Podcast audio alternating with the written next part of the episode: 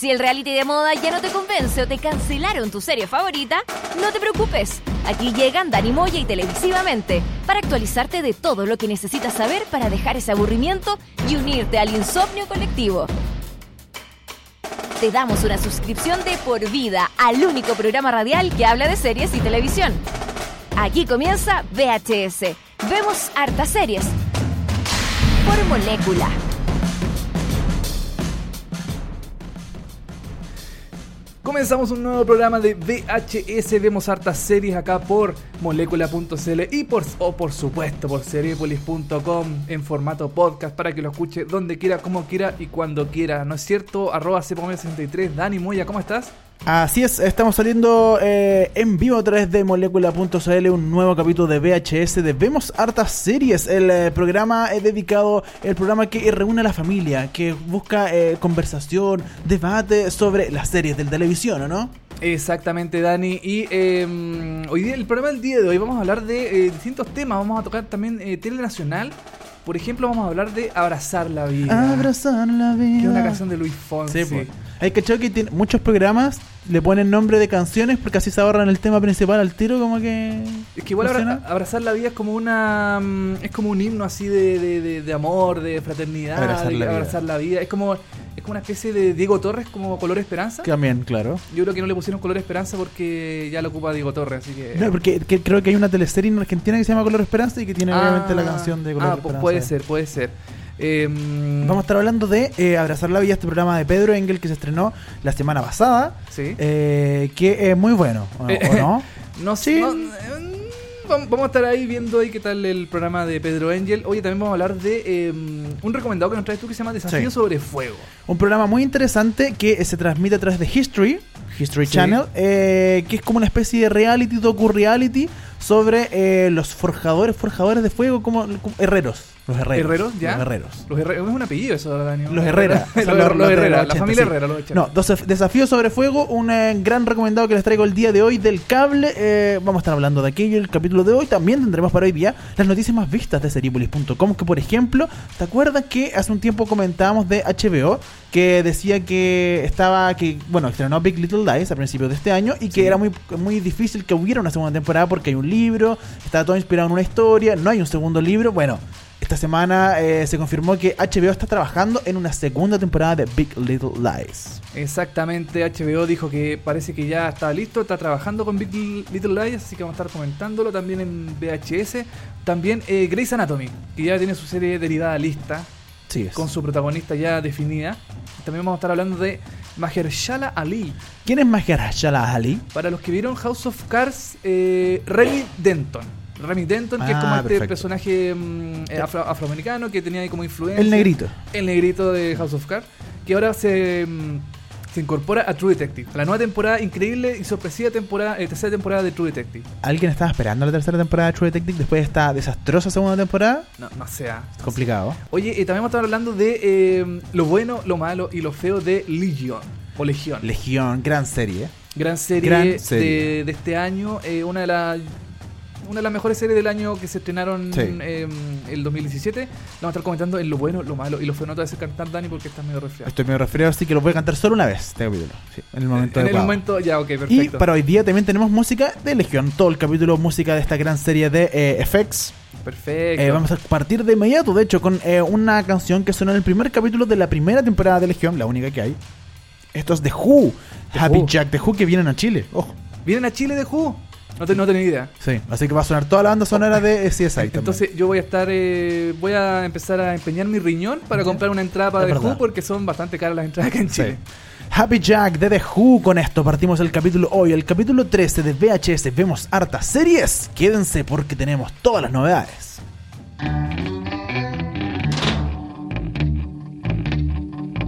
Happy Jack wasn't old, but he wasn't He lived in the sand at the island. The kids would all sing, he would take a monkey. So they rode on his head in the fur donkey.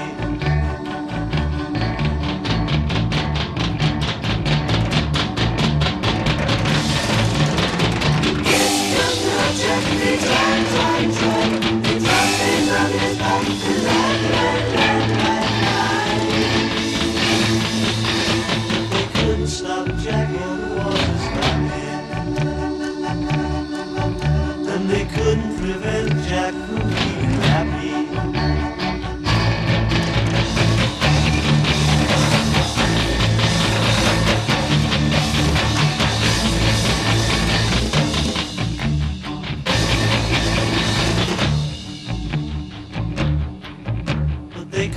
stop Jack all the water's lapping. And they couldn't prevent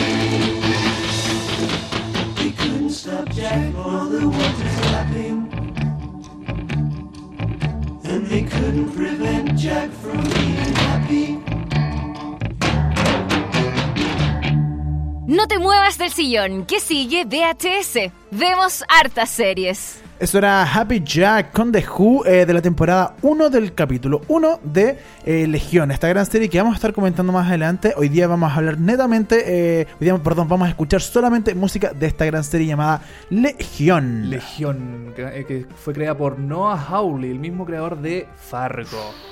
Y yo no sabía, eh, estoy investigando de Noah Hawley. Eh, Noah Hawley estuvo en la primera temporada de Bones. Es uno de los que- que- escritores de la primera temporada de Bones. ¿En serio? De las primeras, de las primeras Ah. cuatro, creo. Mira, Así que bien Noah Hawley. pero de- destacó después con Fargo. Sí, con pues, Fargo Far- como que se, como que- se catap- eh, se catapultó Su y, mm, y ahora en, eh, con Legión también se, se gana un porotito ahí con una buena serie.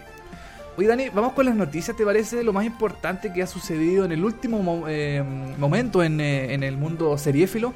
Como por ejemplo que HBO confirma que está trabajando en una segunda temporada de Big Little Lies. Esta gran serie que se estrenó a principios de año, eh, que ha sido un poco la revelación también, que reunió a Reese Witherspoon, a Nicole Kidman y a eh, Ya, eh, Shailene Woodley. Shailene Woodley, esta chica de, de Yo soy el número 4 y de... De, De mu- de muchas producciones. Bajo la estrella bajo la misma estrella, perfecto. Eh, Big Little Lies es una gran serie eh, que está basado en un libro, porque después de muchos rumores y que primero se decía que no, que sí, que iba a haber segunda temporada o no, Casey Blois, que es el presidente de programación de HBO, reveló que Big Little Lies tendrá finalmente una segunda temporada.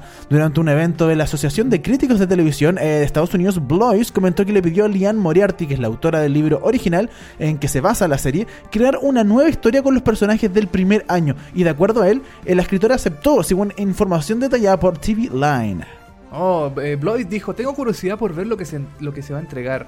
Porque claro, no es... mm, no, no creo que sea una serie que, que, tenga una historia tan básica, tan, tan pobre como para hacer una segunda temporada. O sea, yo creo que van a esperar un poco a que, a que tengan una historia más o menos potente. Porque el libro, eh, en la primera temporada ya se completó el libro.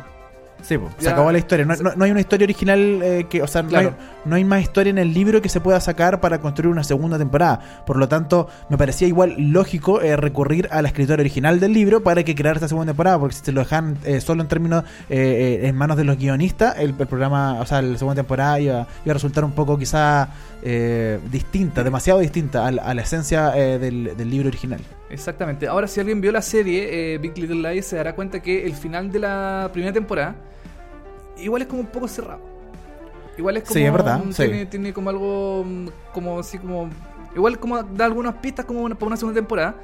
Pero, eh, bueno, yo le digo que la segunda temporada es como las repercusiones de todo lo que pasó en la primera. Claro. Como todo el tema de, mm, del asesinato, porque, bueno, en primera instancia se sabe que alguien muere. En, los primeros episodios se sabe que alguien va a morir porque es- hay hay como una especie así como de, de, de, clips eh, cortitos con gente em, dando como declaraciones sobre algún tipo de eh, problema con la ley o asesinato, qué sé yo.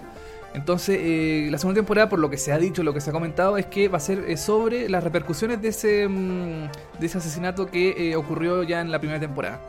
Pero, mm, no sé, yo no, lo, yo no le hubiera dado segunda temporada a la, a la ¿No lo serie. hubieras dado? No, no le hubiera dado segunda temporada. Yo tampoco, estaba complicado. Me- eh, bueno, me parece mucho que va a ser quizás parecido a lo que pasó con Broadchurch. ¿Te acordás que la primera temporada igual quedaba cerradita Sí. y uno de repente no esperaba segunda temporada, pero la segunda temporada fue el juicio del, del culpable, de todo el asunto, eh, que tuvo buena, pero no tanto como la primera. Eh, yo aquí creo lo mismo, creo que la primera temporada se cierra bastante, es una gran serie Big Little Lies. eh, no sé si le hubiera dado segunda temporada, pero bueno, ya está, ya se está trabajando, aunque bueno, todos sabemos en el mundo de la televisión esto puede funcionar o no, se puede caer en cualquier momento esta segunda temporada, de, de decir cuando graben, no sé, el piloto de la segunda temporada, decir, no, sabéis que esta historia es bastante mala, chao, se cancela Claro. y no hay segunda temporada. Yo creo también que la, la influencia de los Emmy, que nominó a la serie en varias categorías en, en la en miniserie, eh, yo creo que tuvo repercusión también en una especie de mm, como de, opción de seguir eh, eh, explotando un poco la serie, de seguir eh, viendo la- las repercusiones de los personajes, qué sé yo.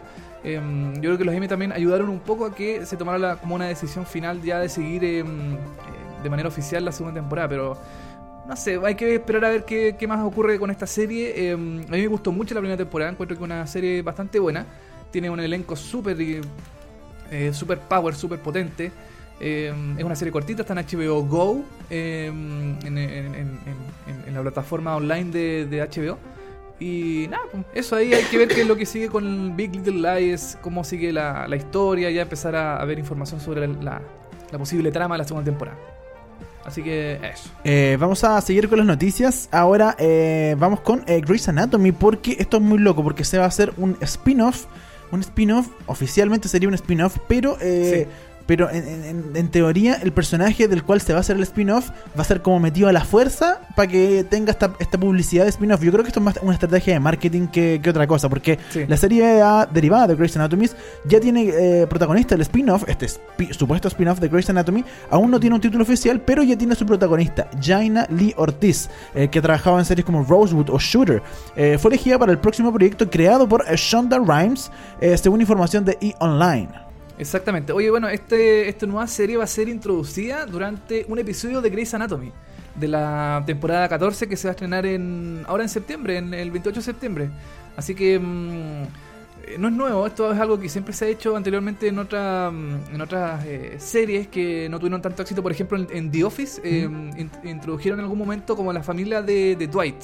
Ya, de Dwight, y, mm, que es como campesina, qué sé yo, porque querían hacer una serie derivada con Dwight Claro. que al final no No resultó. fue. Y también en Doctor House, que metieron como una especie de detective en la temporada. mm, eh, no, no recuerdo muy bien, creo que como en la 4 o la 5, metieron a un detective con, que tiene como una, una especie como de lío amoroso con eh, la doctora Cody. ¿Ya? Eh, tampoco resultó. Ah, mira, no- de, de- de esa no me acordaba. Sí, es como. Querían hacer como una especie de house, pero en versión de- detective, de- detectivesca. Pero. Ya, eh, creo que sí, ya. sí, pero al me final acuerdo. no, resultó, no funcionó, no, No. metieron al personaje. De hecho, el personaje está en un, en un arco dentro de la, de, de la trama del no, no me acuerdo qué temporada, pero em, no resultó. Y ahora con Grey's Anatomy parece que ya definitivamente va a ser la serie sí o sí, em, esta serie derivada que no tiene nombre, pero que ya tiene más o menos definida más o menos cu- cuál va a ser su trama. mm, eh, va a ser totalmente distinto al tema médico. Va a ser eh, va a ser como bombero. Sí, es una cosa muy rara. Bueno, eh, por encargo de la ABC, en mayo el programa va a seguir eh, la rutina eh, de los eh, de la gente en Seattle, pero esta vez de bomberos, como decías tú, este spin-off. Eh, no hay muchos detalles más sobre la trama, pero es una creación de Stacy McGee, que es productor y escritor de Grey's Anatomy de hace muchos años.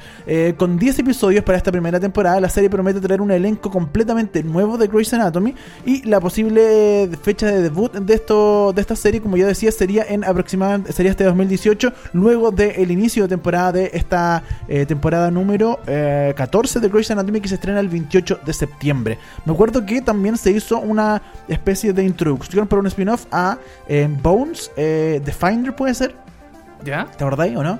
Es que yo no vi Bones, entonces no. Pero una serie que se llamaba The Finder, que era... Ah, un- la serie. Sí, la serie. Eh, no, tampoco. Era un tipo que tenía como, eh, como imágenes en su cabeza que encontraba cosas. Claro. Y que, como todas las cosas perdía o niños o cosas, él encontraba cosas y se llamaba The Finder. Me acuerdo que también en, eh, bueno, mismo How I Met Your Mother eh, se introdujeron a los supuestos personajes para How I Met Your Father. Toda la razón. En cierto. el último capítulo creo que fue, eh, ap- aparecieron los actores que iban a grabar y que de hecho se grabó el piloto, pero que nunca salió al aire y que está guardado y que eh, cada cierto tiempo dice, no, va- se va a estrenar este spin-off y no pasa.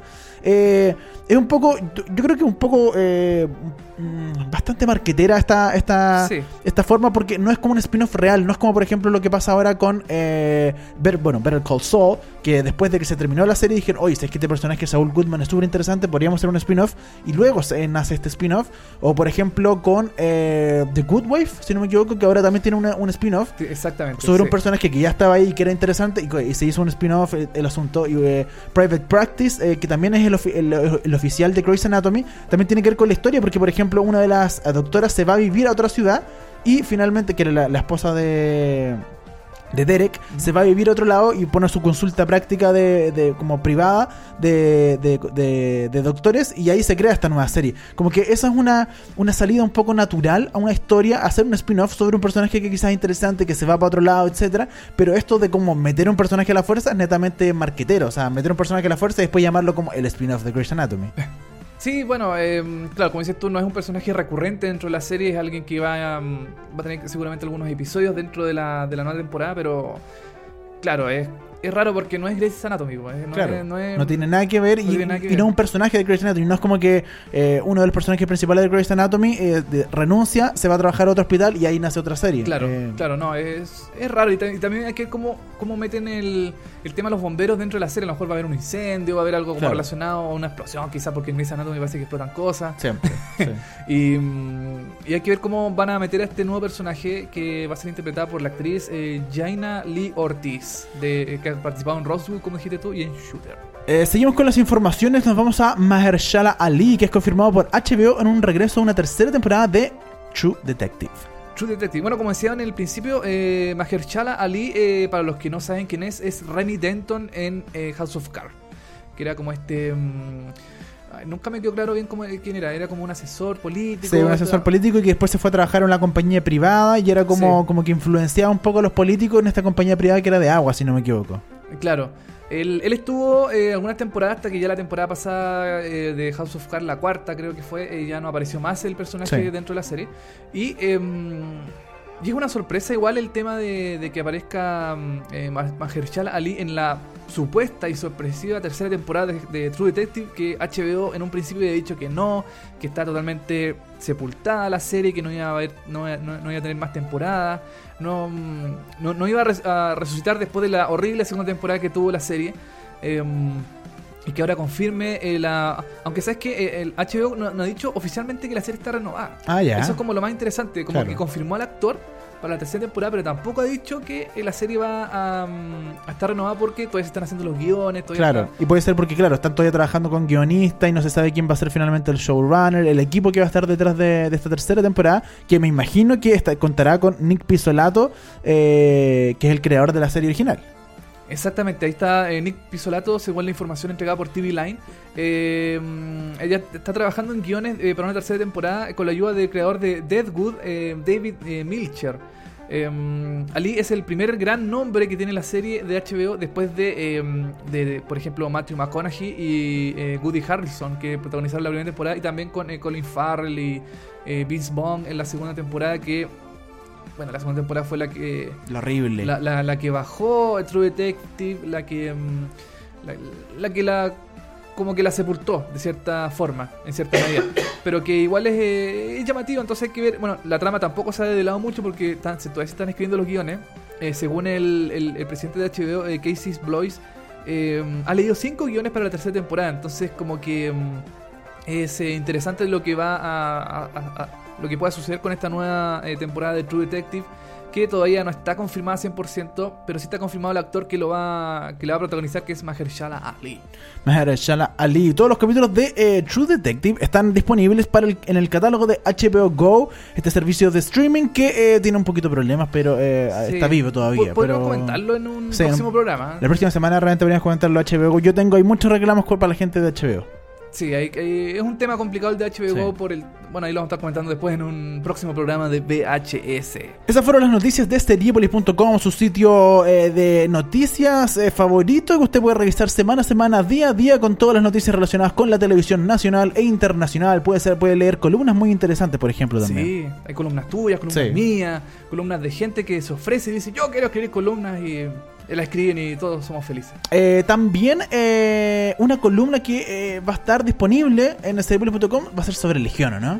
Sobre Legión, eh, claro que es una de las mejores series del año 2016, según a mi juicio, junto con The Handmaid's Tale.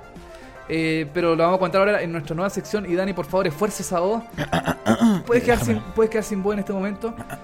Lo bueno, taran, taran, lo malo, y lo feo. lo bueno, lo malo y lo feo. Esa es la cortina de nuestra sección estrella, lo bueno, lo, Lo malo, malo. y lo feo. Y esta semana traemos a la serie Legión. Una serie que para mí yo debo decir que es la mejor del año hasta ahora. Así, así de corto y sincero, la mejor del año, por lejos. Pero Dani, ¿por qué? Dame, dame razones, dime, dime tres razones, dime lo bueno, lo malo y lo feo de, de por qué Legión es una de las mejores series de los 2016. Vamos a desgranar este choclo llamado Legión y vamos primero a ver lo bueno. Lo bueno, Lo De, bueno. serie, de esta serie Legión eh, es que es una serie muy original. Le dan una vuelta a las típicas series de superhéroe en términos de argumentos. No, no, no es Daredevil, no es eh, Super Chica, no es Gotham, no es eh, una serie donde básicamente vemos gente con superpoderes. Es una serie que le da una vuelta eh, mucho más cabezona, por decirlo de alguna forma, a las series de superhéroe.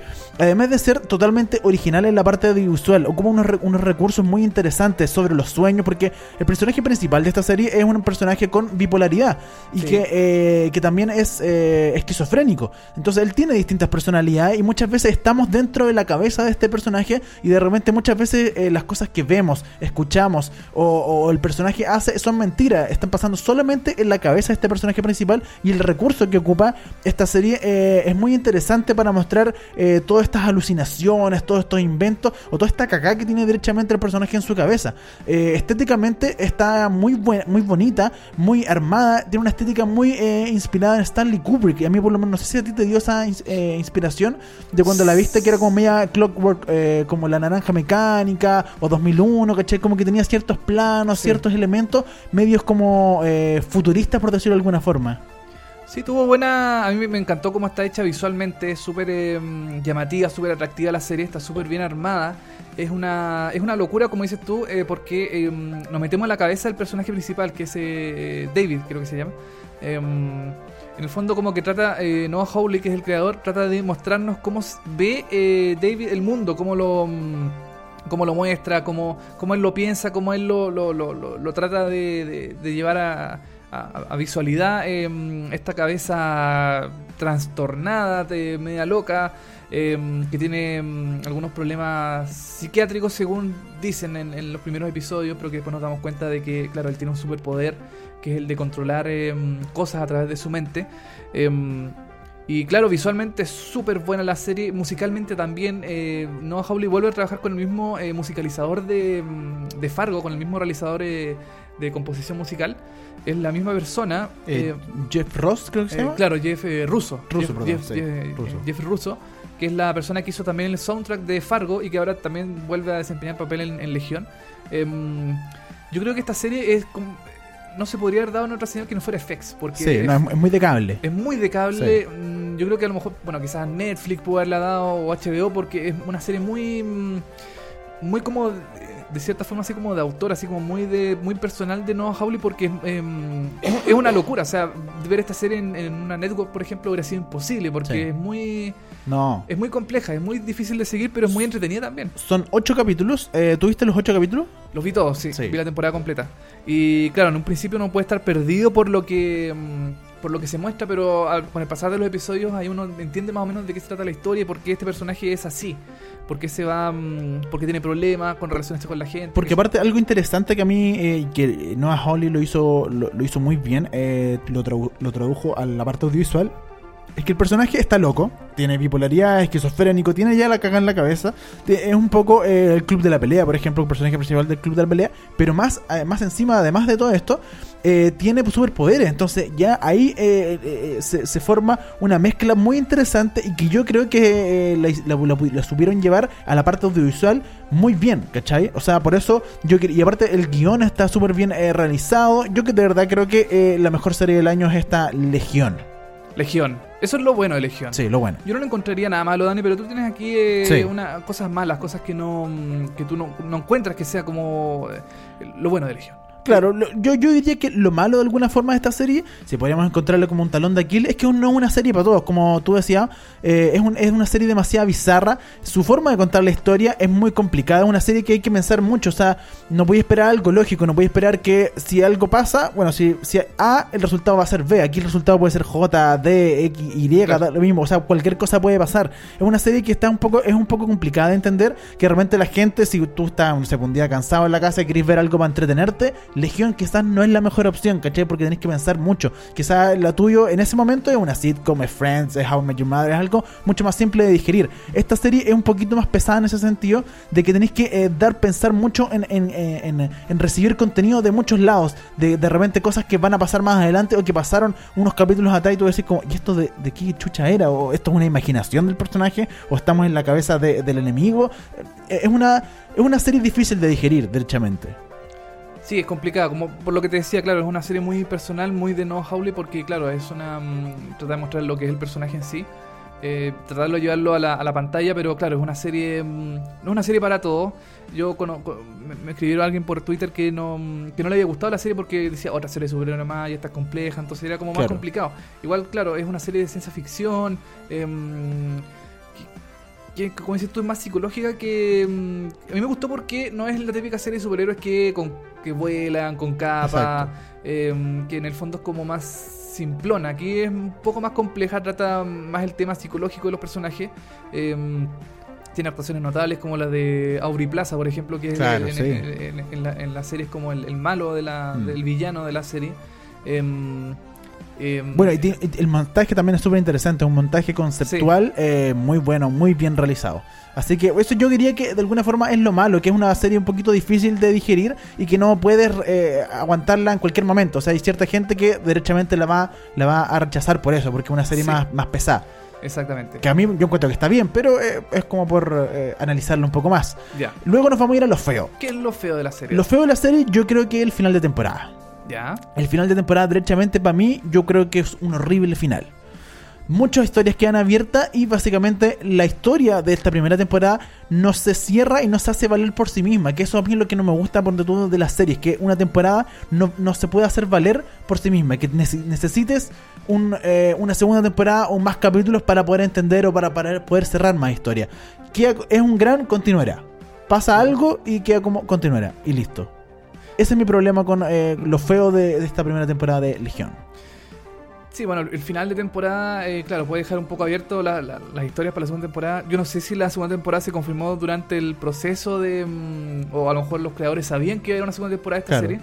eh, como para dejar la historia abierta. A lo mejor yo creo que si hubiera sido una serie eh, que hubiera tenido malos índices de rating, por ejemplo, de, o de audiencia, eh, ahí quizás le hubieran dado un final cerrado, pero a lo mejor... no sé, poniéndome así medio abogado del diablo, eh, a lo mejor el, hecho de haber ya sabido que había, había una segunda temporada, eh, el, el final no hubiera sido cerrado, por ejemplo, eh, Sí. si, si no se supiera. Yo creo que sí, yo creo que de algún en algún momento se enteraron que iba a haber segunda temporada y dejaron, eh, dejemos un poco abierto esto porque me imagino yo que también la, esta segunda temporada, por ejemplo, va a partir inmediatamente donde termine La primera. la primera, ¿cachai? Porque de verdad quedaron cosas eh, muy abiertas.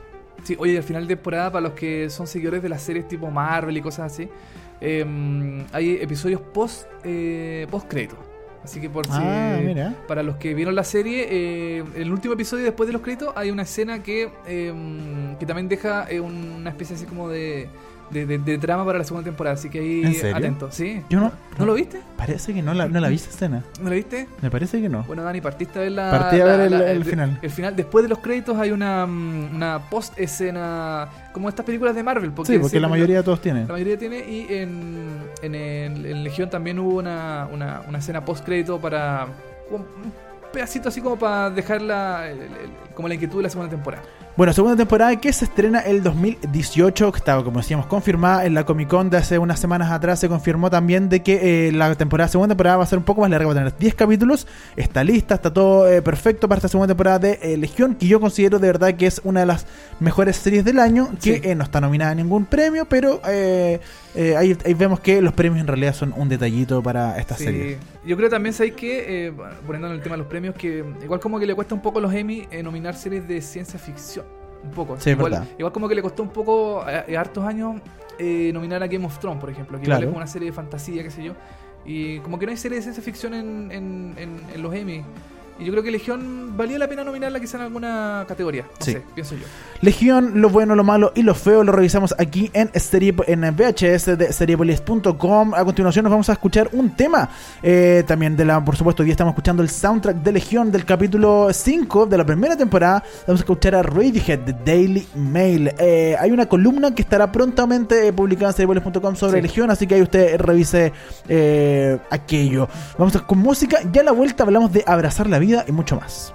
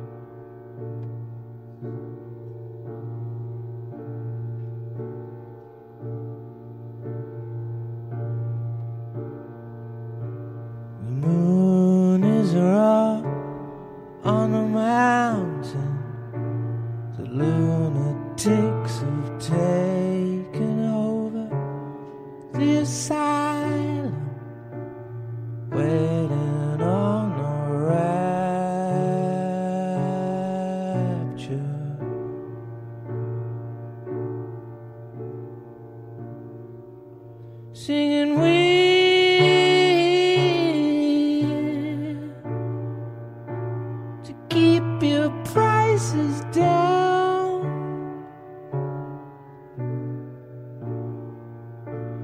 Feed you to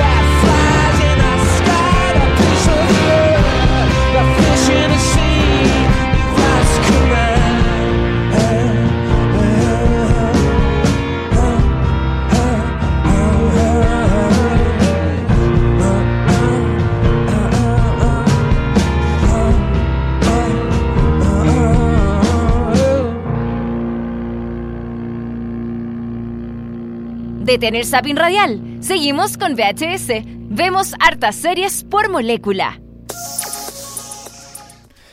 Eso fue The Daily Mail de Radiohead, canción que se escuchó en el, episodio en el Sí. episodio 1, temporada 1. Episodio 5. Ah, perdón, Sí, episodio error, 5. sí. Ah, ya que hay un error en la pauta, pero Sí, sí. no importa, se, se corrige. Episodio 5 de la primera temporada está de Legión. Perfecto. Oye, Dani, y dejamos de lado Le- Legión, ya la comentamos, la destruimos, la lavamos de todo. Y nos vamos con comentarios de televisión nacional, de televisión chilena, el nuevo programa de Pedrito Angel que es como un spin-off. eh, Ahora hablamos de spin-off. eh, de bienvenido. de- es como un spin-off de Bienvenido. Porque es lo mismo, es lo mismo que... Que recreaciones o como reencuentros, ¿cómo se llama? No, recreaciones. eh, recreación, el directo al corazón. De eso, directo al tenía. corazón. sí. Este programa se llama Abrazar la vida. Pedro Engel estrenó su programa esta semana, la semana pasada, perdón, estrenó su nuevo programa llamado Abrazar la Vida. Un programa, ¿te acuerdan que en el verano hubo muchos como eh, rumores de que Pedro Engel se iba de Bienvenidos? Sí. Dijeron que no, que ya no iba a estar, porque, porque primero, bueno, en un momento en el verano lo tenían todos los días, dando del horóscopo y haciendo cualquier tontera. Y en un momento Pedro Engel dijo, oye, no quiero salir todos los días haciendo puras tonteras, me gustaría aparecer poco, Poco pero bueno. pero bueno, ¿cachai? Claro. Y le, le bajaron la participación a una o dos veces por semana y ahí eh, él se comprometió y bueno, los el canal se comprometió a hacerle su propio programa que salió la semana pasada, se estrenó la semana pasada, llamado Abrazar la Vida. Con variados memes y comentarios en las redes sociales debutó este programa llamado Abrazar la Vida, donde el ancestrólogo Pedro Engel, Pedrito Engel, estrenó su faceta como conductor de televisión. En este primer capítulo, el espacio de Canal 13 tuvo como invitado a, la animadora Tonka Tomisic, donde se mostró la historia de Catalina, una mujer que tenía un matrimonio perfecto, pero que sufre una difícil prueba cuando su marido fallece el día de su aniversario y ella se entera que él, este marido perfecto, tenía una familia paralela. Oh. Oye, pero qué terrible la historia. El programa se llama Abrazar la vida, son puras Sí. tragedias. Pura tragedia. No puede ser eso. Y, bueno, y después de lo mm, como de las recreaciones que hace eh, este programa, eh, aparece Pedro Engel con un invitado, que en este caso Claro. en el primer programa fue Tonka Tomic, de- después mm, eh, aparecieron varios invitados más. Sí. Eh, y comentan la historia y dan Sí. su punto de vista. Porque claro, el programa dura una hora, pero la historia en sí dura como 40 minutos, ponte tú. Entonces hay 20 Claro. minutos que ponen como 10 minutos al principio y 10 minutos al final, de cosas extra. Exactamente. Y en el fondo, ese este programa para mí es como una extensión de lo que hacen en el matinal. O sea, como la Sí. gente que no puede verlo en la mañana, eh, tiene la opción de verlo en la tarde, así como mm, lo dan como a las 5 y cuarto. A las 5 y cuarto. Perfecto para la hora de la siesta, Dani. Claro. para, la- de- Para quedarse dormido un para- ratito. Para, quedarse dormido un ratito. Porque, eh, mira, este programa eh, es como, no sé, un... Ah, no sé, es raro este programa. Es que no está dirigido para nosotros tampoco este programa. Sí, Está- esta- yo creo que todo lo que se hace hoy en día en la televisión es como dirigido para la señora de la casa. Como para, Sí. Porque es bastante... A ver, hay que criticarlo. Derechamente es un programa malo. O sea, yo en un momento pensé que iba a ser de esos programas que son como malos, mierda, pero que llegan a ser como de culto y son buenos. Es que chavo, como que son tan malos que finalmente son buenos porque uno se ríe harto, son sumamente ridículos, etcétera. Este no alcanza a hacer eso.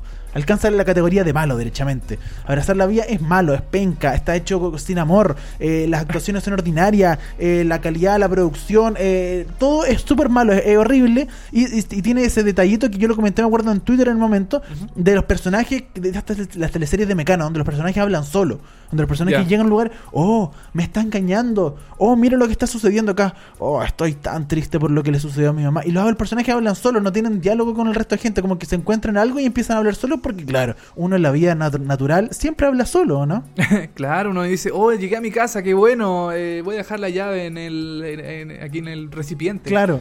Es una estupidez lo que hace eh, abrazar la vida con un guion horriblemente malo, en términos de producción también son malísimos. Son como, es básicamente como usted veía este eh, directo al corazón que se hacía antes en, eh, en, eh, Bienvenido y Sí. donde daban como tres horas de eh, directo al corazón. Es lo mismo sobre una historia que, bueno, en este caso eh, puede ser muy trágica como tú decías, pero siempre tiene como un final feliz. Porque finalmente en este caso la señora se reencontró, eh, le tuvo que salvar la, la vida porque la señora era doctora a la- a- al hijo que ella no sabía que tenía su marido con esta otra familia paralela. Entonces tuvo que operarlo y finalmente le salvó la vida, lo operó y, eh, y, se hizo amigo del niño y, todo el asunto. Y, se hizo, y sí, de hecho, muy raro, se hizo amigo de, de la mujer que tenía su, del amante de su esposo, una weá muy rara. Yo, yo creo que en el fondo lo que quiso hacer Canal 13 era una especie como de diferenciarse de lo que ya se muestra en pantalla. Por ejemplo, em, eh, está, está lo que lo que callamos las mujeres a esa hora, por ejemplo, en Chilevisión, que lo, lo- lo anima, entre comillas, em, Eva Gómez, o ya no está Eva Ya, Gómez. sí, ya- ya no Ya- está Leiro, está todavía. No, parece que no. No, ya no está Leiro, Eh, dan la jueza nomás todo el rato. la jueza. Sí. No, o sea, o sea, dan estas historias, pero mm, yo creo que lo que quiso hacer Canal 13 fue como una como diferenciarse un poco, poner a Pedro Angel, comentar estas historias que son son bastante eh, como trágicas, terribles, porque mm, porque así son las historias en la tarde de la televisión chilena, son todas historias como viene... También hubo un programa que se llamaba como Código Rosa en el Mega, que también eran como Sí, historias, era lo mismo. recreaciones que pasó sin pena ni gloria, ya no está al aire, nadie Sí. se acuerda de ese programa. Em, Y muy chistoso porque cada, cada capítulo de, esta de esta recreación y cuestiones cuestan como 200 lucas con cueva, porque de verdad son ordinarios, son, son muy penquita toda la producción. Eh, los personajes, como te digo, hablan solos, los celulares como que no funcionan, como que las rosas que lleva el personaje son picantes, los choques, alguien muere y el choque es como un close-up a los ojos del personaje y música como, "Eh", y listo. Y eso es como el choque y después aparece en el piso. Y, Pero- y la- un auto ni siquiera aparece, es muy raro. Pero es que no hay presupuesto para un choque real. pues, Sí, Dani, no, no, no hay presupuesto entonces, para nada. Hay que hacer la típica, los ojos, el, el zoom acercándose a los ojos y a negro. Y Y, el- el, y el ruido del el choque, ruido na- del choque, nada más. sería. Oye, em, Bueno, no sé, a mí. ¿Cómo le, cómo le fue en rating a.? Mira, eh, tuvo. sí, bueno, el, el- el- el estreno, que siempre Sí, es como el programa más esperado y que se supone que es el que mm, tiene como el pic de rating de, y después, como los programas siguientes va bajando, va, va decayendo. Claro. En el, en el inicio tuvo 5 puntos de rating con un pic de 7. Ya, igual bien para las 5 de la tarde, 5 y cuarto. pero igual el canal 13 quedó en cuarto lugar. o sea, de los, de los cuatro canales, Chilevisión, Mega, TVN, Canal 13, Canal 13 quedó al último. Tú no estás contando la red. Eh, es que la red. no, CB. No, porque No cuenta, no tienen, cuenta. deben tener cero rating. Sí, po. tienen 0.5 o hasta con, un punto. con todo el cariño que le tenemos a la red y a, Por supuesto. Eh, bueno, no funcionó mucho. En Trending Topic fue, eh, fue Trending Topic a nivel nacional de Twitter, pero ya sabemos que lo que sale en Trending Topic no quiere, no se refleja en nada en términos de calidad ni de rating eh, oficial. Eh, bueno, eh, yo aquí te quiero pro- proponer un tema de que finalmente que es bueno, porque hace, no sé, un tiempo atrás, unos meses atrás, no teníamos nada de programación en, en- en la En televisión local. En la tarde no teníamos nada, o sea, veíamos puras teleseries turcas todo el día. Y hoy en día se están haciendo el pequeño esfuerzo. Eh, canal, eh, Carlos Pinto estrenó hace unas semanas atrás este Irreversible, creo que se llama. Sí. Que también es lo mismo, son recreaciones, pero más ligadas como al parte de- a la parte de asesinato o cosas así. Y, pero que visualmente también son más o menos, nomás son penquita. Ahora estamos viendo Abrazar la Vida. Estamos viendo que se están haciendo nuevos programas, pero ¿qué conviene? Tener un buen programa, por ejemplo, tener un buen Abrazar la Vida con una buena producción audiovisual, etcétera, y que no, y que no vaya todos los días, sino que vaya una vez a la semana y que no haya ninguno más. O tener muchos programas mierda, por decirlo de alguna forma. Un programa de calidad o muchos mierda. ¿Qué, qué dices tú? Chuta, no sé. ah, Mira, yo por, por el lado positivo del vaso medio lleno trato de ver que se, hace- se está haciendo más producción local. Se está Claro. haciendo más. eh, mm, más, eh, más recreaciones, más eh, historia, como que también se le da trabajo a los actores, a guionistas, Exacto. a, a producción. a- Se mueve un poco el medio. se mueve un poco, claro, con estas recreaciones. Ahora, claro, eh, quizás está- bien que se, que se, que se promueva eh, la, la producción local, pero tampoco es una producción 100% buena.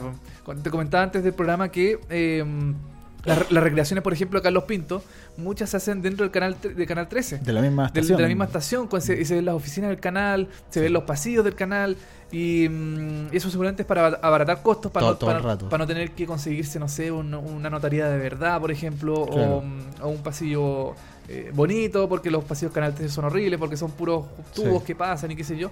Em, entonces eso como que se, esos detalles como que se notan. La pobreza. La pobreza de la producción. Ahora, el- las historias de Carlos Pinto, por ejemplo, en la, en la noche son, encuentro yo que tienen un poquito más de producción. Ya, los que, porque, porque claro, recordemos que Irreversible va como a las 7 de la tarde, punto tú, de lunes a viernes, Claro. con, esta, con una historia de un asesinato del sector, y los días martes, si no me equivoco, a las 10 y media de la noche, después del, del, del noticiario, eh, va como el, el Prime, ¿cachai? Donde son historias un poquito más fuertes, Claro, son un poco, claro, son un poco más como eh, para mayores de edad. eh, exactamente. Oye, y mm, volviendo a, a Pedrito Angel, eh, mm, no sé, yo creo que Canal 13 está un poquito eh, como estrujando a, a Pedro Angel, igual que con Sí. Pancho Saavedra, por ejemplo, el programa Ah, este de pero es que, ¿viste en el bienvenido el otro día? Vieron como dos horas de eh, lugares que hablan. Es que así es bienvenido, pues sí, eh, pura repetición. pura repetición de otros programas. Ahora tienen este programa El Momento de la Verdad, por ejemplo, que también lo repiten, Sí, po. ya que se acabó Vértigo y, la- y la- la- las rutinas humorísticas de Yerko ya no, la- ya no las dan. Sí, como que bienvenido. eh, en un momento llegó a ser una- un matinal bueno para competirle en, en términos de contenido, mucho gusto, Sí. pero ya en el último tiempo se fue a la cresta y lo único que está haciendo es repetir, repetir, repetir cosas, material, y ellos no, no presentan nada. Y de hecho, eh, se están metiendo con temas súper pencas, como por ejemplo eh, eh, el tema del fin del mundo, de los espíritus, de la cuestión, que están cayendo en el mismo contenido de otros matinales. Entonces, el matinal de bienvenido ahí está guateando harto. Para mí, Abrazar la Vida es un programa que, no sé, yo, yo no lo vería, yo no lo... mm, O sea, de repente lo veo así, le pego una, una miradita. Claro. Pero eh, no es un programa para mí, yo sé que es un programa para como la doña de casa, qué sé yo, la, o la persona que puede ver televisión a esa hora. Sí. Em, pero no sé, no sé, a mí, a mí Pedro Ángel en lo personal no me parece una persona... eh, es muy bueno Pedro Ángel, es demasiado bueno. Yo creo Sí. que la persona que es demasiado buena a mí no me da confianza. ¿No te da confianza? No me da confianza una persona que siempre es positiva, así como, ay, vamos para arriba, qué sé yo, tira para arriba. No. Siempre, siempre tiene que haber una especie como de, de dualidad en las personas, así como no todo es siempre bueno. Bueno, pero que- recordemos que el lado eh, eh, dual de Pedro Engel es que eh, él es poliamoroso, entonces tiene muchas parejas. ¿Te Sí. acordáis? Sí, sí, sí, Pedro Ángel parece que tiene como tres esposas. Sí, pues tiene como tres esposas. o sea, ahí, ahí yo veo una dualidad. ¿no? Él es, eh, eh, es contento, todo tira para arriba, pero igual tiene ahí a su algo. Yo creo que Pedro Ángel también se suma a esta moda de la televisión chilena de lo esotérico, de Sí. lo oculto, de lo como de la de las energías, de los planetas, que a mí personalmente yo No- no, no yo no creo en esas cosas, no compro nada. Ya. Eh, pero hay gente que sí, pues y, y esa gente va dirigida, que es más que nada la gente que, que ve este tipo de programas. Yo, yo, yo le compro a Pedro Engel, a mí me gusta con el horóscopo eso, que me parece entretenido con lo, lo que hacen el bienvenido. Ahora este programa yo le iba a ver porque Pedro Engel como figura me parece una- eh, un, un icono pop interesante. Eh, pero yo lo, que lo, único que le reclamo eh, son las historias que están al medio, que son eh, una porquería hecha en términos de, en términos audiovisuales, con una falta de respeto. Pero, eh, pero voy igual al mismo punto que, que tú decías. Me parece bien que el medio se mueva, que hayan actores, que se estén contratando nuevos actores, que se estén haciendo estas producciones y que hayan muchos programas, aunque sean todos malos, mientras haya muchos programas y haya movimiento dentro de la industria audiovisual con actores, con sonidistas, con cámaras, con directores, con escritores, etcétera, me parece que eh, funciona, que le da un poco más de, de alegría al medio por crear esta, por crear eh, mucho contenido contenido, audiovisual claro. nuevo. Eh, pero claro, eh, la calidad de aquello es bastante lamentable. Siento que yo creo que se podría hacer mucho mejor contenido por el mismo por el- la misma plata, pero solamente que los ejecutivos como que no, no confían de repente en las nuevas tecnologías, en otras cámaras, en guionistas nuevos y en darle un poquito eh, un giro a la historia y no hacer lo mismo que se está haciendo hace 30 años atrás siempre. Sí, pues, oye, a mí Pedro Ángel me dijo que el fin de semana me iba a ir bien y me caí, pues. Y Así que, eh, ¿cómo, cómo Chuta. Pedro Ángel Pero de- quizá- devuelvo la plata? Pero quizá eh, tu caída te va a traer un, eh, algo bueno, Ah. un conocimiento, una, un- una introspección personal que te va a hacer cambiar un- una forma de tu Sí. vida. O un chichón en la cabeza. También puede ser. Sí. Oye, eh, de hecho, dentro de Pedro Engel, tú tuviste un comentario bastante eh, replicado en. Twitter eh, Ah. por eh, unos Twitter, porque ellos leen tweet también en un momento. Sí, sí, leen comentarios. Leen comentarios y todos sabemos que el programa es grabado y tú ahí pusiste un pantallazo con un comentario y fue bastante eh, comentado. Salieron hartos portales por Sí. ahí. Por, por ejemplo, eh, estaba Tonka Tomisic. Eh, Tonka Tomisic, en, el día que se emitió ese programa, Claro. estaba en Barcelona. Sí, pues. Y, eh, Todos saben que están porque fue por bienvenidos a grabar Claro. en su Instagram público por todos lados que estaba en, en- fuera de Chile. Exactamente. Y eh, en pantalla se vio un tweet, eh, un tweet bastante largo, que era, que era mucho más. Era como un poema, un texto gigante. Era, era un texto gigante que se supone que era un tweet. Sí, pero que es imposible. Pero que era, era imposible porque eh, el programa está grabado. De hecho, ahora que me acuerdo, Dani, en el, en el primer programa, eh, dice Pedro Angel, vamos a escuchar un, un WhatsApp de audio. Sí. ¿ya? Y lo escucha, y Pedro Angel como que mira un poco para el lado. Y después dice, eh, yo miré para el lado, pero no es porque me estaban hablando aquí, Claro. estaban diciendo el WhatsApp Sí, acá al lado. No, no, no, no. no. Entonces así No. como que también Sí. como que no Y cae un poco en ese tema. Y aparte, la- el, el WhatsApp, ¿a qué número? Como que no, no había ningún número donde la gente Eh, pudo claro. meter y aparte estaba grabado. Entonces, claramente era todo falso. Era una Sí. productora que el WhatsApp de audio y quien escribió lo otro también era todo armado. Pero. Sí, eh, y la gente no es tonta, si la gente cacha que esa cuestión no, no es real, entonces claro, eh, el programa está armado de esa forma, eh, lo falsean, lamentablemente yo creo que es el tema de la producción más que de, de Pedro Angel. Pedro Angel es la cara que lee todas estas cuestiones y claro, el programa es totalmente grabado y em, lo que uno escriba en ese momento no va a salir al aire porque eh, son comentarios que ya se escribieron, entonces que, que no, que no hagan que la gente, que no crean que la gente está- es tan tonta, sino que no se fijan que el, el- el Twitter, por ejemplo, tiene solo 140 caracteres Sí. y ese texto que mostraron en pantalla era gigantesco, era, mm, era como de, de- de 300 caracteres, entonces, claro, no... mm, Está bien abrazar la vida, pero tampoco es eh, tratar a la gente como hueona. sí, la, la- la trataban como huevona. Exacto. Eso con eh, Abrazar la Vida, este nuevo programa que usted puede encontrar de lunes a viernes vida. en Canal 13 a las 5 y cuarto, de 5 y cuarto a 6 y cuarto. Eh, por ahora nos vamos a ir un recomendado para cerrar ya el programa del día de hoy. Un recomendado que yo traje de History Channel. History. El cable siempre salvando. A mí me gusta mucho el cable. Veo harto cable, veo harto History, Discovery, Nat Geo, todas esas tonteras porque hay muchas cosas interesantes. Eh, No son tonteras, Dani, son, es educación, es, educa- es educativo. Educativos. Sí, hay muchos que son educativos. Hay unos que son tonteras, pero. Menos marciano, ¿cómo se llama? Em, alienígenas ancestrales. Claro, también eso. O el precio de la historia. ¡Ay! Eh, con los personajes. Les vamos a hablar hoy día de Desafíos sobre Fuego, Forge Oh. in Fire. Un nuevo programa eh, de la que ya está en su tercera temporada. Se estrenó en el año 2015 esta serie. Eh, la primera temporada tuvo 8 capítulos, la segunda 10. La tercera que se estrenó hace poco en Chile tiene 16 y la cuarta está al aire actualmente en Estados Unidos y también tiene 16 capítulos. Eh, es bastante interesante lo que se hace en Forge in Fire porque es una serie original de History sobre competencias y que pone a prueba destacados herreros y fabricantes de armas de Estados Unidos para encontrar y demostrar quién es el que hace la arma más letal eh, de todos. ¿Ya? La idea principalmente, te voy a contar de qué se trataba más o menos este programa. Se A ver. juntan primero cuatro herreros de distintas Ya. partes de Estados Unidos. Herreros son los que forjan estas armas que pueden ser eh, cuchillas, espadas, katanas, hachas, etc. Y eh, primero se juntan a estos cuatro participantes y les dicen, ok, eh, tienen que hacer, por ejemplo, un cuchillo. Que si siempre el primero es un cuchillo. Ya, un cuchillo. La, cu- Entonces, la cuchilla. La cuchilla. Dice ya perfecto. Tienen que hacer un cuchillo y tienen, no sé, cuatro horas para hacerlo. Tienen que hacer ahí mismo en el estudio. Les, les dan todos los elementos para forjar un, un- una- un- La un cuchilla, arma. Y les dicen, eh, ya, tienen cuatro horas para hacerlo. Denle. Pum, parte el reloj.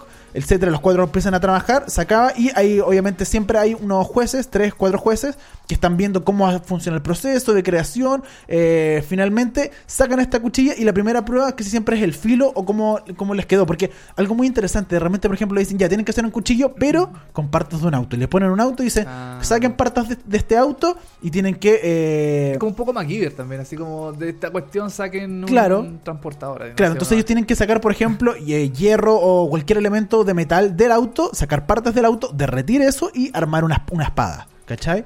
Lo cual es bastante, a mí por lo menos me parece muy interesante. Y luego esta primera prueba, ok, se va eliminado uno y quedan tres. Y luego tienen que mejorar esa arma que lograron en esos tres horas, eh, ponerle una, una empuñadura, ¿cachai? Si quieren hacer una empuñadura de metal, tienen que mejorar el filo, etcétera Y esta es una la segunda prueba, ya quedan tres, eliminan a uno más viendo cuál es la que tiene la mayor filo. Y por ejemplo, uno de los jurados, de los jueces que está ahí, Sí. eh, son luchadores, son, eh, son expertos en armas, entonces prueban las armas ahí mismo. Por ejemplo, tienen que romper, no sé, por ejemplo, en una pusieron un pescado. Ok, el que cortara el pescado derechamente eh, con el arma. Si la arma cortaba y no había ningún problema, no se rompía el filo o el arma sufría algún eh, pequeño piquete, eh, a- eh, pasaba la prueba. Y así se van evaluando y van viendo finalmente cuáles son las armas que están mejor hechas. Ya, perfecto. Y ahí ya quedan dos. Y cuando ya quedan dos, todo esto pasa en un capítulo. Cuando ya quedan dos, los mandan de vuelta a sus herrerías de casa. Finalmente a sus lugares de, casa y le dicen, ok, para la prueba final tienen que construir, por ejemplo, un, eh, una espada eh, como legendaria de los vikingos. La legendaria, la tanto de los vikingos, hacerla. Entonces ellos se van a su casa, creo que son cuatro o cinco días, que vuelven a su casa y tienen que forjar esta espada. Y luego la traen y la prueban, la espada. La prueban con eh, distintos guerreros, con distintos, bueno, muñecos obviamente. Si, si por ejemplo esta espada mataría a una persona, la entierran a alguien y dice, ok, tiene el filo suficiente, esta, esta espada puede matar. Esta otra puede matar, pero mira, quedó con un piquete o no tiene tanto filo. Empiezan a evaluar las armas y eh, finalmente se eh, elige a un ganador que se lleva 10 mil dólares. Por capítulo son cuatro personajes y siempre hay un ganador en un mismo capítulo, lo cual a mí me Ah, parece como súper interesante. No es como que en un capítulo hay cuatro y en el siguiente hay tres y en el siguiente hay dos. No, Claro. en un capítulo parten cuatro y se sabe el ganador del capítulo al tiro y que se lleva 10 mil dólares. Oye, ¿y- ¿y los cuatro participantes son siem- siempre los mismos, los mismos episodios o van cambiando? No van cambiando, siempre son Ah, cuatro ya. distintos, de distintas partes de Estados Ah, Unidos. De repente hay hasta mujeres Ah, perfecto. que son herreras. Ya, oye, y estos programas siempre con la misma voz de la típica tradu- el- La el- traducción la, la traducción de sí. History Channel. Oh, este cuchillo me quedó hermoso. Exacto. Sí, yo no sabía si podía cortar, pero bueno, finalmente cortó todo. eh, Yo quedé muy impresionado. Sí, aquí esa misma voz, esa misma eh, doblaje se ocupa en todos estos programas de History. Yo generalmente igual lo veo en- con audio original, en inglés. Ya, ah, perfecto. Por- en mi ah, caso. porque tú sabes inglés. Yo me manejo en inglés, así que pongo Ya. el audio original Yo- en inglés y lo escucho así. Yo no, pues yo soy más más chileno, así, más chilenito, y lo escucho en español nomás. Digo, no, eh, Johnny, mira este cuchillo. Eh, Desafío sobre fuego se llama esto. eh, es conocido por el experto en armas y veterano del ejército eh, Will Willis. Y, la- Will Willis. Will Willis, gran y la- esta tercera temporada, que es la que está actualmente en, en televisión. En, eh, en, en, en History Channel, que se estrenó hace poco en Chile, eh, junta lo, lo interesante es que junta, por ejemplo, los ganadores de la primera y la segunda temporada. Ya. Junta, no sé, por el ganador del capítulo 4 con el capítulo 6 de la primera temporada y con el capítulo eh, 3 y el 8 de la segunda temporada, los junta y ven como quién es el mejor de finalmente de esos cuatro. Como que se van viendo finalmente quién es, quién es el mejor de los herreros de, todo, de, to- de todos los participantes. A mí me interesa interesante porque yo no tenía idea cómo se arman las, las hachas, cómo se hacen las espadas, cómo, Claro. cómo funciona todo este proceso de herrería. Me parece a mí un proceso muy interesante de cómo le hacen, por ejemplo, un baño de bronce, cómo, se, cómo mo- como eso mismo, que de repente pueden sacar un pedazo de un auto y fu- fundirlo y armar una espada y sacarle filo y armar una espada como que uno dice, "Uh, de verdad esto se hizo de, no sé, pues los resortes de un auto. Eso a mí por lo, por lo menos me parece muy interesante. Eh, es bacán cómo pueden trabajar ahí mismo dentro del estudio, cómo se, se funden todo el, el hierro, el metal, eh, cómo se hacen las empuñaduras de repente de madera. Un- a mí por lo menos me parece un programa súper interesante y súper entretenido. Perfecto. Oye, ¿y esto lo dan en History algún día en específico? Los ¿Tienen días sí, los días martes a las 9 de la noche por History se estrenan estos capítulos de la tercera temporada y recordemos que eh, hay una cuarta temporada que está saliendo en vivo en Estados Unidos. Eh, se estrena también, no me acuerdo qué día de los martes y hay mucho, no está confirmada, pero hay rumores de que va a haber una quinta temporada de Desafío sobre Fuego Forge in Fire, este gran programa que se estrena los días martes en Chile a las 9 por History. History Channel. Oye, gran recomendado nos trajiste Dan el día de hoy, eh, Desafío sobre Fuego. Eh, yo no tenía idea de este programa, yo, bueno, en History siempre hay como programas eh, parecidos, eh, así como el de los restaura- eh, restauradores, Sí. el, el- el del, bueno, el precio de la historia, que es como el más conocido, Alienígenas Ancestrales, qué sé yo. Como que History pa- pasó a ser un, un- un canal de, mm, bueno, de historia, a ser un canal como de reality y cosas así. Pero, pero siempre realities como relacionados Sí. con la historia. Eso, eso es lo bueno que no ha perdido el rumbo de cierta forma. Es como, es como, claro, es entretención, pero también es educativo, Sí. en cierta forma.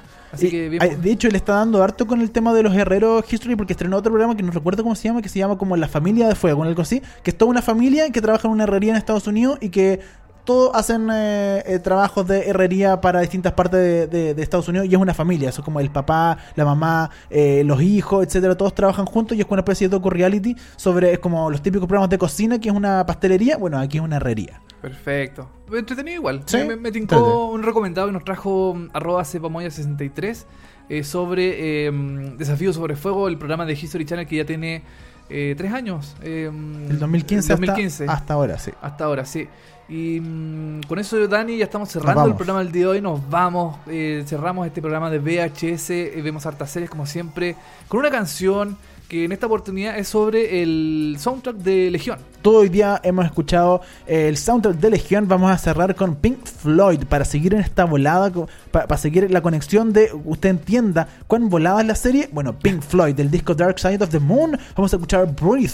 Esto salió en el capítulo 8, el último capítulo de la primera temporada de Legión. Estamos cerrando, vemos hartas series VHS. Coméntenos a través de el Twitter, hashtag VHS en molécula, todo lo que quiera que comentemos y eh, hablemos en los siguientes capítulos. Nos vamos con Pink Floyd, ¿no? Pink Floyd con Breathe, eh, Legión, capítulo 8, temporada 1. Y con esto cerramos el programa del día de hoy de VHS. Gracias por escucharnos, por comentarnos, por todas las cosas que nos dijeron. Muchas gracias. Y Dani, que estés muy bien. Nos vemos la próxima semana. Chao. Chau.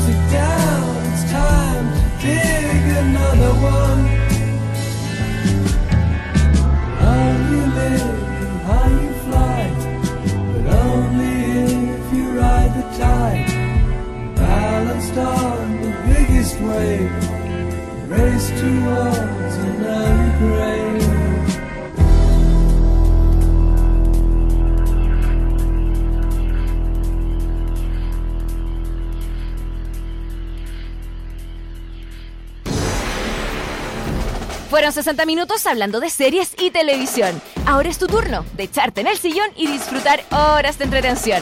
Y si te quedaste corto de datos, tranquilo, que pronto vuelven Dani Moya y televisivamente con más noticias, comentarios y recomendaciones de las mejores series. Esto fue VHS. Vemos hartas series. Por molécula.